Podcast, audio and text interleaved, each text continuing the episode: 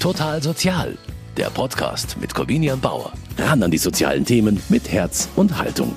Am ersten Advent, da wird in den Kirchen im Erzbistum München und Freising nicht nur die erste Kerze am Adventskranz angezündet, nein, es steht auch ein sozialer Verband besonders im Mittelpunkt, und zwar die KJF, die katholische Jugendfürsorge.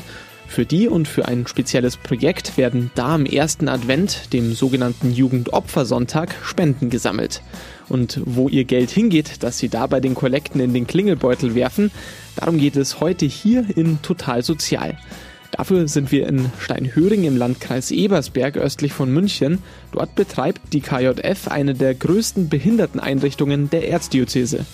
Neben Werkstätten gibt es dort auch eine sogenannte Förderstätte, in der Menschen mit schweren Mehrfachbehinderungen, die eben nicht in den handwerklichen Betrieben arbeiten können, an Förderangeboten teilnehmen.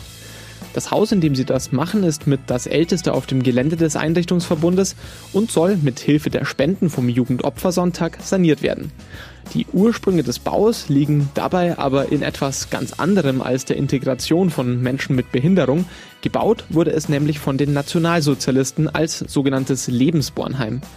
Für Susanne Gibner, deren Sohn Maximilian einer der Förderstätten-Teilnehmer ist, macht die bewegte Geschichte das Haus zu so etwas wie einem Symbol für den Umgang mit behinderten Menschen, hat sie mir erzählt. Dass das eigentlich genau der Platz jetzt ist, wo dieses Leben als schützenswert und förderwert angesehen wird. Das ist eigentlich, finde ich, das ganz Wichtige an der Entwicklung von diesem äh, ganzen Gelände hier. Gerade die Menschen, die hier verneint wurden, die werden hier absolut bejaht und in die Gesellschaft mit integriert. Wie dieses Bejahen gelingt, das habe ich mir für diese Ausgabe von Total Sozial vor Ort angeschaut.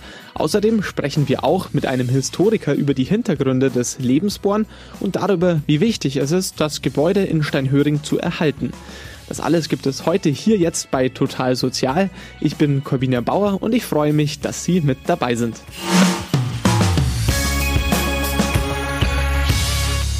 Ich stehe jetzt hier in Steinhöring am Eingang des Einrichtungsverbundes und bei mir ist jetzt die Leiterin Gertrud Hanselmeier-Brocke. Und wir haben hier eine riesen Tafel vor uns und man sieht, was für Ausmaße der Einrichtungsverbund hat.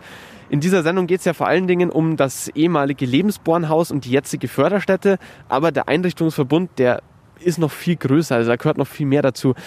Ja, wie viele Leute leben hier, arbeiten hier, sind hier beschäftigt? Im Einrichtungsverbund Steinhöring arbeiten insgesamt 950 Mitarbeiter und wir bieten 2000 Plätze für Menschen mit Behinderung unterschiedlichen Alters.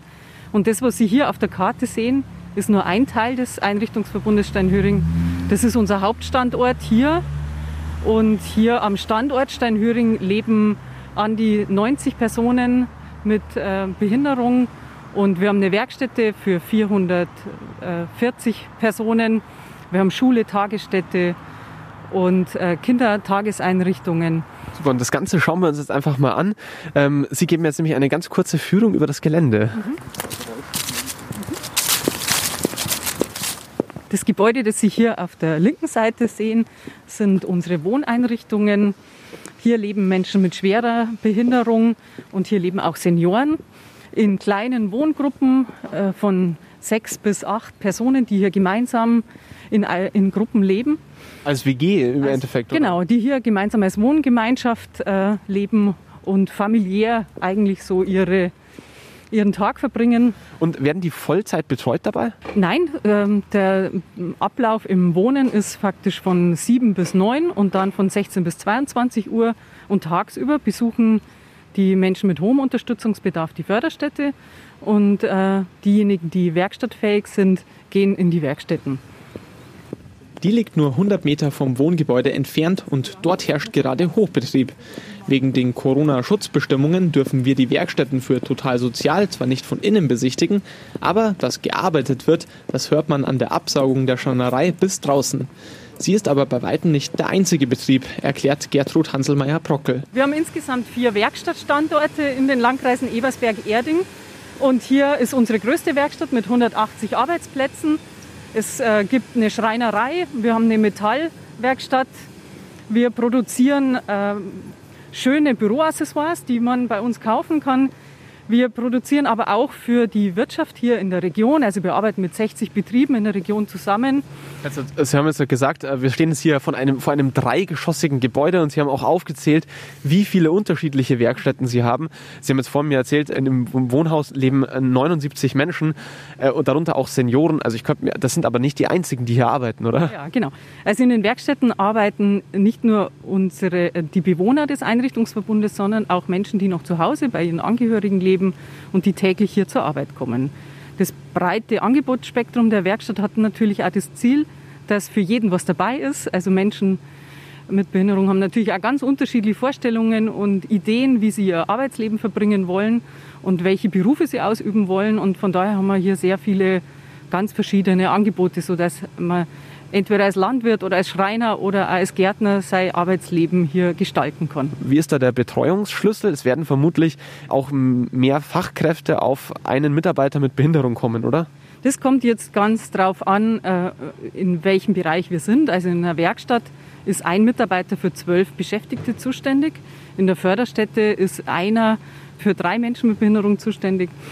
Äh, das ist sehr unterschiedlich. Also wir haben 950 Mitarbeiter und in den Werkstätten beschäftigen wir 440 Menschen mit Behinderung. Summa summarum, knapp 1400 äh, Menschen arbeiten hier.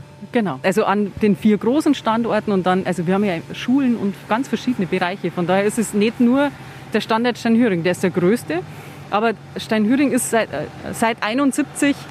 Schnell aus dem Weg gehen, hier kommt der Bus. Hier werden, kommen gerade Menschen aus einem anderen Standort, Mitarbeiter aus einem anderen Standort zurück äh, ins Wohnhaus, oder? Nein, das sind jetzt Werkstattbeschäftigte, die nach Hause fahren in ihre WG, die in Grafing ist. Und Sie haben ja gesagt, nicht alle äh, Menschen hier arbeiten in der Werkstatt. Menschen mit höherem Förderbedarf arbeiten in der Förderstätte, Menschen mit schwerer Mehrfachbehinderung. Und um dieses Haus, um das Förderstättengebäude geht es ja auch an diesem Jugendopfersonntag. Da gehen wir jetzt einfach mal gemeinsam hin, würde ich sagen. Ja, gerne. Genau. So, jetzt stehen wir hier vor dem Förderstättengebäude und also es sieht auch relativ groß aus. Wie viele Leute haben Sie jetzt gesagt, arbeiten hier in der Förderstätte? In der Förderstätte haben wir hier 54 äh, Plätze und äh, es ist noch eine Senioren-Tagesstätte in dem Haus untergebracht. Und das ist geplant dann auch für 22 Menschen, die hier tagsüber begleitet und unterstützt werden. Sie sagen hier auch, Sie betreuen hier nicht Menschen, sondern Sie? Wir begleiten die Menschen äh, und wir versuchen, dass sie dass sie ein möglichst selbstbestimmtes Leben gestalten können. Und dabei möchten wir sie unterstützen. Unter anderem soll dieses selbstbestimmte Begleiten ja auch dadurch unterstützt werden, dass das Gebäude saniert wird. Das ähm, war ein relativ äh, langer Prozess. Das Gebäude ist schon sehr alt. Seit 1971 gibt es den Einrichtungsverbund Steinhöring hier und seit 89 ist in diesem Haus die Förderstätte. Zwischendrin war es auch mal Wohneinrichtung, war mal eine Werkstatt auch untergebracht. Das heißt, das Gebäude hat auch jetzt in der Zeit des Einrichtungsverbundes eine sehr wechselvolle Geschichte. Und die reicht zurück bis in die Zeit des Nationalsozialismus. 1936 wurde da nämlich das Gebäude, in dem heute die Förderstätte untergebracht ist, erbaut und zwar als das erste Lebensbornheim der Nationalsozialisten. Was sich dahinter verbirgt, das weiß Andreas Häusler. Er ist Historiker beim Stadtarchiv München und meine Kollegin Maria Greckel, die hat Häusler zum Gespräch getroffen. Herr Häusler, Lebensborn, das klingt irgendwie deutsch, aber so recht kann man sich unter dem Namen vielleicht nichts vorstellen. Was verbirgt sich denn hinter dem Begriff Lebensborn? Die Worte Lebens und Born sind eigentlich grunddeutsch. Also Born ist ja ein Wort, das wir heute nicht mehr kennen, aber das man in früheren Zeiten benutzt hat, um deutlich zu machen, dass etwas entstanden, etwas erblüht ist, etwas sich entwickelt hat. Lebensborn ist eine Wortschöpfung der Nationalsozialisten. Die haben ja sehr viele Begriffe neu besetzt, neu ähm, definiert und auch neu erfunden.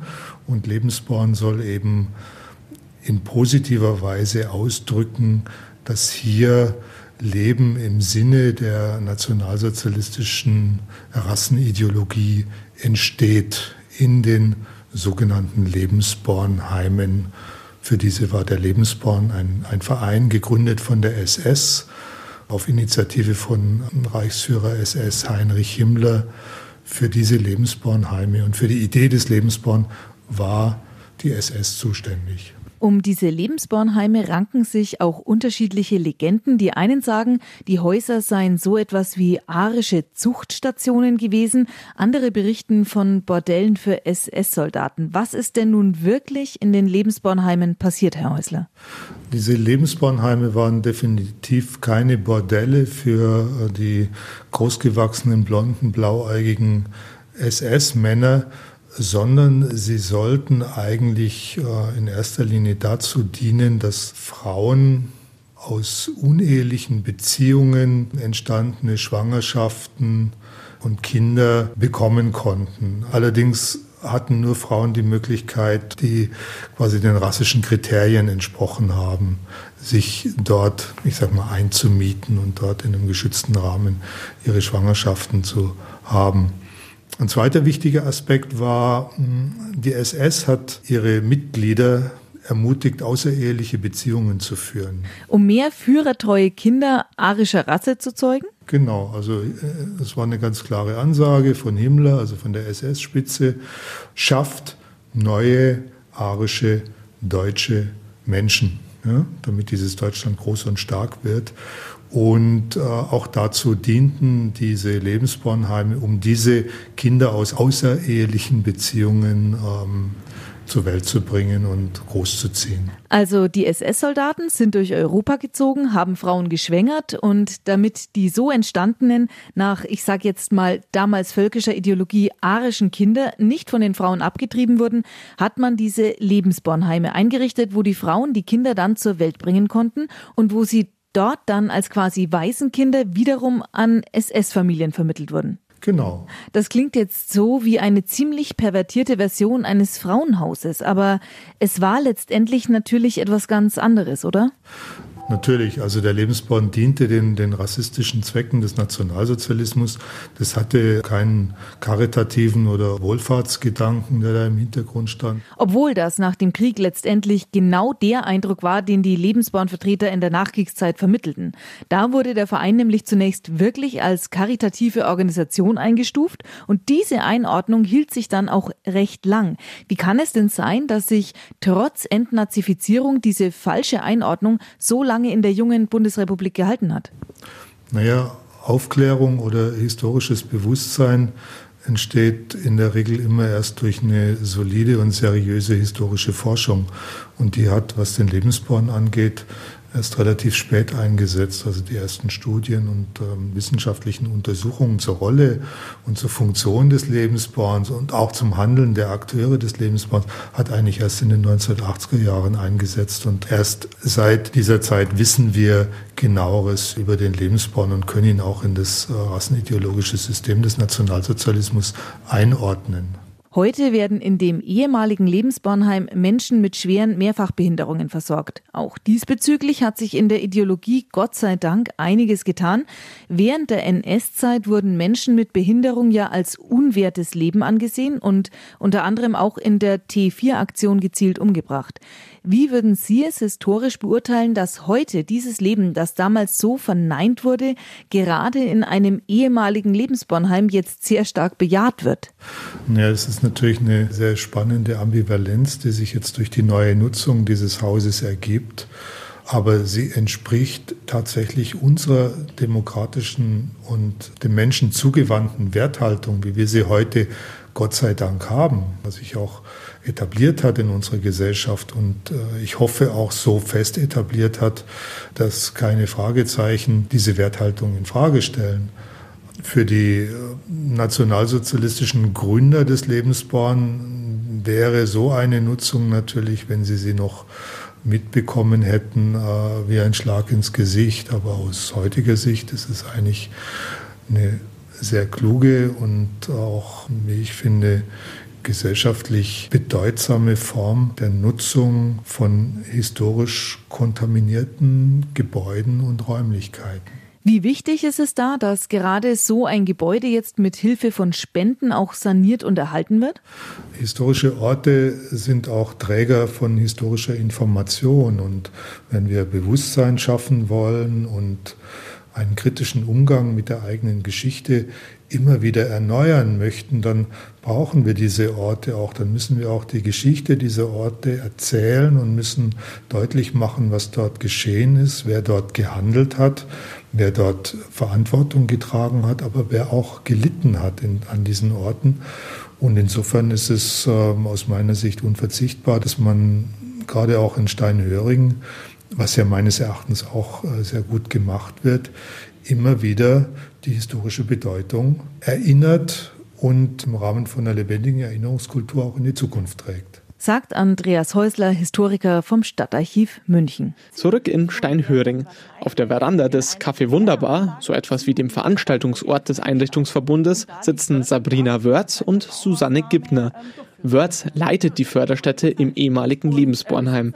Sie erklärt Susanne Gibner, deren Sohn Maximilian Förderstätten-Teilnehmer ist, gerade, welche Umbaumaßnahmen geplant sind und mit welchen auch schon begonnen wurde. Der Betrieb in der Förderstätte läuft aber auch während des Umbaus weiter und das ist auch ganz wichtig, erklärt Förderstättenleiterin Sabrina Wörz. Wichtig für Menschen mit hohem Unterstützungsbedarf und generell wichtig für Menschen ist ein zweiter Lebensbereich neben dem Bereich Wohnen und Freizeit und das ist in der Regel Arbeit. Und Menschen mit hohem Unterstützungsbedarf können nicht in eine Werkstatt für Menschen mit Behinderung gehen, weil sie vielleicht nicht oder noch nicht oder nicht mehr die Fähigkeiten haben und haben die Möglichkeit in der Förderstätte zielorientiert, würde ich sagen, eine persönliche Entwicklung ähm, zu ermöglichen. Da also wirklich einer sinnvollen Tätigkeit nachzugehen, gemeinsam mit anderen dann auch die Gemeinschaft erleben, auch die Teilhabe an der Gesellschaft zu erleben. Das ist eigentlich Auftrag von Förderstätte. Was bedeutet das dann ganz konkret? Also Sie haben gesagt, äh, Sie gehen einer sinnvollen Tätigkeit nach. Was sind es dann für Tätigkeiten? Wie hat man sich das vorzustellen? Wir können ja heute leider wegen Corona nicht reingehen, aber die Förderstätte wird ja trotzdem auch trotz anstehender Umbaumaßnahmen weiter genutzt und die Teilnehmer sind dort gerade am, am Arbeiten. Was genau machen die da? Ich denke, Arbeit ist für Menschen mit hohem Unterstützungsbedarf sehr, sehr individuell zu formulieren und auch zu gestalten. Man darf sich das jetzt nicht so vorstellen wie in einer Einrichtung oder wie in einer Werkstatt für Menschen mit Behinderung, dass man jetzt einen produktiven Charakter, irgendeine eine feste Tätigkeit, einen Arbeitsschritt macht. In der Förderstätte ist eher das Ziel der persönlichen Zukunftsplanung. Das heißt, wir planen mit den Menschen gemeinsam, was braucht diese Person, um sich persönlich weiterzuentwickeln, trotz des hohen Unterstützungsbedarfs. Und es kann dann ganz, ganz unterschiedlich sein. Ähm, das können basale Angebote sein, das kann was Kreatives sein. Was heißt basal? Basal heißt, was, was körpernah ist, also den Körper zu spüren, den Körper wahrzunehmen, zu merken, wo bin ich im Raum, wo bin ich auch hier gerade. Wie macht man das? Also, also so ein Beispiel jetzt? Der Klassiker, würde ich sagen, ist, dass man eine ähm, basale Stimulation macht, zum Beispiel mit einem Igelball. Jemand wird, der Mitarbeiter fährt mit dem Igelball über den Arm, über den Rücken. Die Person hat die Möglichkeit, das zu fühlen, zu spüren, wo hört denn mein Körper eigentlich auf. Aber wenn man so den ganzen Tag im Rollstuhl sitzt, dann verschwimmt es auch gerne mal. Wo, wo bin ich gerade? Ähm, und da einfach auch an Wahrnehmungsangebote zu kommen. Ich denke, das Wichtige ist für unsere Menschen Abwechslung, ein alternatives Angebot zum Wohnen, auch da einer, einer Tätigkeit nachzugehen, die aber keinen produktiven Charakter hat. Bei uns sehen Tätigkeiten oft ganz, ganz anders aus. Auch für einen Menschen mit hohem Unterstützungsbedarf kann das eigenständige Trinken schon eine wichtige Tätigkeit sein, die halt keinen produktiven Charakter hat, aber für ihn selber eine ganz wichtige und wertvolle Tätigkeit ist, um selbstständig zu bleiben. Und ich denke, was auch wichtig in der Förderstätte ist, ist die unterstützte Kommunikation also in Austausch zu kommen mit Menschen, auch wenn ich vielleicht nicht lautsprachlich mich unterhalten kann. Und aber auch ein ganz wichtiger Teil ist Autonomie. Also selbst Entscheidungen zu treffen, auch die Möglichkeit zu bekommen, kleine Entscheidungen zu treffen, weil die großen Entscheidungen sind meistens den Menschen, die wir begleiten, schon abgenommen. Und ähm, es ist auch da wichtig, sich selbst zu spüren und zu sagen, was will ich heute frühstücken, was will ich heute machen, will ich heute eher raus, will ich heute eher rein, mag ich mich jetzt hinlegen, will ich eher in der Gruppe sein, wonach ist mir eigentlich? Also da ist, denke ich, das Wichtige an Förderstätte, für jeden Menschen ein individuelles Angebot zu finden, um sich selbst so gut als möglich weiterzuentwickeln das Lebensbornheim von damals entstammt ja aus einer ganz anderen Ideologie, während hier in dem Lebensbornheim die, ich sage jetzt mal, die perfekten arischen Kinder vermittelt werden sollten, hat man gleichzeitig bei der Aktion T4 Menschen mit Behinderung beseitigt. Warum ist das wichtig, dass gerade aus diesem Haus heute etwas anderes geworden ist und das Haus trotzdem bestehen bleibt? Also ich denke, wichtig ist, dass die Menschen, die früher nicht lebenswert waren oder so betitelt wurden, für uns ganz, ganz wertvolle Menschen sind. Wir merken auch, dass Menschen mit hohem Unterstützungsbedarf die Fähigkeit haben oder zu zeigen zu können, was ihnen wichtig ist, die auch eine Meinung vertreten können, auch wenn sie sie anders vertreten. Und ganz wichtig ist, dass auch in der Gesellschaft spürbar wird, dass es einfach Menschen gibt, die eine gewisse Beeinträchtigung mit sich bringen, die aber trotzdem ganz wertvoll sind und auch dieses Leben nicht aberkannt werden darf. Und es ist ja nach der UN-Behindertenrechtskonvention auch so, dass auch Menschen natürlich mit Behinderung ein Recht auf Bildung und Arbeit haben. Und da leistet die Förderstätte einen ganz wichtigen Beitrag. Nämlich da auch für Menschen mit hohem Unterstützungsbedarf Bildung anzubieten und auch Arbeit anzubieten, auch wenn sie anders ausschauen mag. Wie wird dieses Angebot durch die Sanierung auch verbessert? Also das Haus ist schon durch viele verschiedene Einrichtungen genutzt worden und man muss sagen, die Räumlichkeiten per se bieten sich total für Förderstädte an. Wir haben große Gruppenräume, wir haben viele Nebenräume, wo die Menschen sich zurückziehen können. Aber es bedarf einfach der Modernisierung. Wir brauchen ein bisschen mehr Barrierefreiheit. Die Rollstühle werden immer größer. Man braucht die Möglichkeit, gut rangieren zu können. Und dafür bietet sich das Gebäude, denke ich, weiterhin gut an, aber es muss einfach modernisiert werden. Und deswegen ist auch wichtig, dass das Gebäude nicht abgerissen wird. Wichtig, denke ich, auch zum einen als Mahnmal, um immer wieder daran zu erinnern, ähm, was hier auch passiert ist und welches Leben auch verneint worden ist und die Räume trotzdem sinnvoll weiter zu nutzen. Und ich denke, das ganz Besondere ist, dass der, dieses Haus voller Leben ist. Also richtig voller Leben und da geht's, da ist, hört man immer was und da lacht jemand und ähm, da passiert einfach ganz, ganz viel. Das Leben, was hier früher verneint worden ist in Steinhöring, wird jetzt hier sehr stark bejaht. Und jetzt spreche ich mit Frau Susanne Gibner. Sie ist dem Einrichtungsverbund und besonders der Förderstätte, um die es ja heute geht, sehr verbunden. Ganz persönlich, weil ihr Sohn Maximilian hier seit mehr als zehn Jahren schon Förderstättenteilnehmer ist. Frau Gibner, was bedeutet denn das, so einen Ort zu haben für eine Familie wie Sie das? Sie wissen, Ihr Sohn Maximilian hat hier einen Ort, an dem er, wie die Frau Wörz vorhin schon erzählt hat, eben ein gewisses Maß auch an Autonomie erfährt. Wie wichtig ist das für Sie persönlich? Also für uns ist das ganz wichtig, dass der Maximilian hier in der Förderstätte als Teilnehmer dabei sein kann. Mittlerweile ist er ja auch im Wohnbereich dabei. Der Maximilian ist seit über 25 Jahren in der Einrichtung an sich schon, angefangen Kindergarten, Schule, dann Förderstätte. Wir haben immer uns für Steinhöring entschieden. Wir haben auch andere Einrichtungen mal angeschaut, aber uns war immer klar, der Maximilian ist hier in Steinhöring bestens aufgehoben. Auch die Nähe zu unserem Wohnort. Wir können ihn jederzeit besuchen, wir können ihn heimholen. Wir haben also eine enge Bindung weiterhin. Und das Konzept an sich in der Förderstätte hat uns am besten immer gefallen, dass eben ein zweiter Lebensbereich ist, auch eine räumliche Veränderung tagsüber stattfindet, nicht wie in manch anderen Einrichtungen alles in einer Gruppe, Wohnbereich und Förderstätte in einer Gruppe ablaufen, sondern eben diese Trennung, die finde ich enorm wichtig, um den Tag zu strukturieren, um eine Veränderung zu bringen und das auch in Anlehnung zum Beispiel an einen Werkstattengänger, der ja auch eine räumliche Veränderung von seinem Wohnbereich dadurch vornimmt. Und diese Veränderung ist wichtig für die persönliche Entwicklung.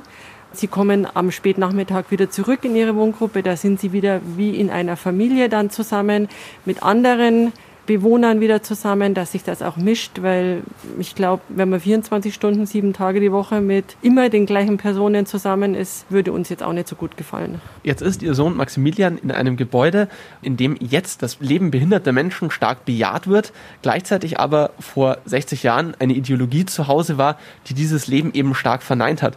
Bleibt da bei Ihnen auch ein, ein Beigeschmack? Also im Gegenteil, ich finde gerade diese Entwicklung, die Steinhöring vorgenommen hat, von, von dieser Geschichte mit Lebensbohren über die Tötung von behinderten Menschen, wo man sagt, die dürfen nicht leben, die haben keinen Platz in unserer Gesellschaft, die sind nicht lebenswert. Gerade in diesen Räumlichkeiten jetzt eine, eine, ein großes Einrichtungszentrum zu haben für Menschen mit Behinderung jeglicher Art, von wenig bis schwerst behindert, finde ich, ist die beste Bestimmung, die diese Einrichtung in dieses Gebäude überhaupt bekommen konnte für die Gesellschaft. Immer als Mahnmal, was früher war, so darf es nie mehr werden und drum jetzt dieser Auftrag in diesem Haus. Dieser Auftrag soll jetzt auch durch die Umbaumaßnahmen oder durch die Sanierung bewahrt bleiben. Jetzt hat es ziemlich lang gedauert. 2012 wurde der erste Förderantrag für diese Sanierung gestellt. Erst 2018 wurde die bewilligt und jetzt geht's. Man hört es im Hintergrund, wird schon gearbeitet. Jetzt geht's schon los. Freuen Sie sich auch, dass da was vorangeht, dass die Bestrebung da ist, auch immer weiter qualitativ zu verbessern. Also ich freue mich riesig, dass das jetzt hoffentlich auch bald losgeht mit dem Umbau. Ich kenne die Förderstätte jetzt schon seit äh, vielen Jahren, auch gerade die Gruppe, wo unser Max ähm, äh, in die Förderstätte geht. Da ist dringend Bedarf notwendig, dass dementsprechende Räumlichkeiten für diese Maßnahmen gemacht werden. Jetzt zum Jugendopfersonntag 2020 rückt diese Thematik der Förderstätten durch dieses Projekt in den Vordergrund. Aber es ist ja so, dass hier das ganze Jahr über gelebt und gearbeitet wird. Als Mutter eines Förderstätten-Teilnehmers, wo glauben Sie denn, dass vielleicht in unserer Gesellschaft, dass es mehr als nur einmal im Jahr auch präsent sein müsste? Wo glauben Sie, da ist, ist da noch Nachholbedarf? Also generell ist äh, Steinhöring ein sehr offenes Zentrum. Also sie suchen immer von äh, Kontakt mit der übrigen Bevölkerung zu bekommen, dass man in der Gesellschaft hier wirklich integriert ist. Man kann nicht sagen, dass mein Sohn hier in der Einrichtung irgendwo äh, isoliert ist und hier in diesen vier Räumen oder in diesen Umgebungen hier leben muss, sondern die Öffnung ist enorm. Und das finde ich auch das Schöne an Steinhöring, dass die unglaublich auf Außenkontakt sind. Das finde ich, finde ich ganz tolle Situation hier vor Ort. Also wirklich gelebte Inklusion auf einer wirklich tieferen Ebene auch? Auf jeden Fall. Also am Anfang haben wir unseren Sohn selber begleitet und betreut und mittlerweile ist er hier wirklich gut angekommen. Es hat länger gedauert, aber jetzt ist er so gut in der Wohngruppe angekommen, dass er zulässt, betreut zu werden, obwohl wir als Familie daneben mit dabei sind. Das wäre vor vielen Jahren undenkbar gewesen, dass wir diesen Schritt schaffen. Sagt Susanne Gibner, deren Sohn Maximilian Förderstättenteilnehmer in Steinhöring ist. Damit die Lebensqualität der behinderten Teilnehmer weiter verbessert werden kann, soll nun das Haus, in dem die Förderstätte untergebracht ist, saniert werden. Am ersten Advent, dem Jugendopfersonntag, wird dafür in den Kollekten in den Gemeinden gesammelt. Sabrina Wörz, die Leiterin der Förderstätte, sorgt sich aber auch ein wenig darum, dass die Spenden dieses Jahr wegen Corona und wegen weniger Gottesdienstbesuchern ausbleiben könnten. Also man muss ja sagen, durch diese lange Planungsphase haben sich natürlich die Baukosten schon stark gesteigert. Und ich habe durchaus Bedenken, durch das, dass vielleicht jetzt gerade durch die Pandemie nicht so viele Menschen die Kirchen besuchen, dass jetzt gerade die diesjährige Kollekte nicht so hoch ausfällt. Und dieses Projekt ist aber so wichtig. Und es wäre so wichtig, dass da eigentlich eine, schon eine hohe Summe zusammenkommt, um die Förderstätte gut kernsanieren zu können ähm, und auch um die Interimsanlage gut aufbauen zu können. Und deswegen würde ich mich total freuen, wenn auch Menschen, die nicht die Kirche momentan besuchen wollen oder können, einfach auch vielleicht mittels einer Spende uns unterstützen möchten. Ja, und wenn Sie das auch tun wollen, finden Sie alle dazu nötigen Informationen auf unserer Homepage unter mk-online.de. Für diese Woche war es das dann auch schon wieder. Ich bin Corbinian Bauer. Ich sage danke fürs Zuhören und wünsche Ihnen jetzt einen guten Start in die Adventszeit. Total Sozial, ein Podcast vom katholischen Medienhaus St. Michaelsbund, produziert vom Münchner Kirchenradio.